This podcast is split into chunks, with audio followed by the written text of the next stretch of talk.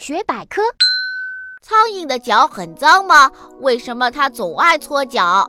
苍蝇没有鼻子，但是它有味觉器官，并且还不在头上、脸上，而是在脚上。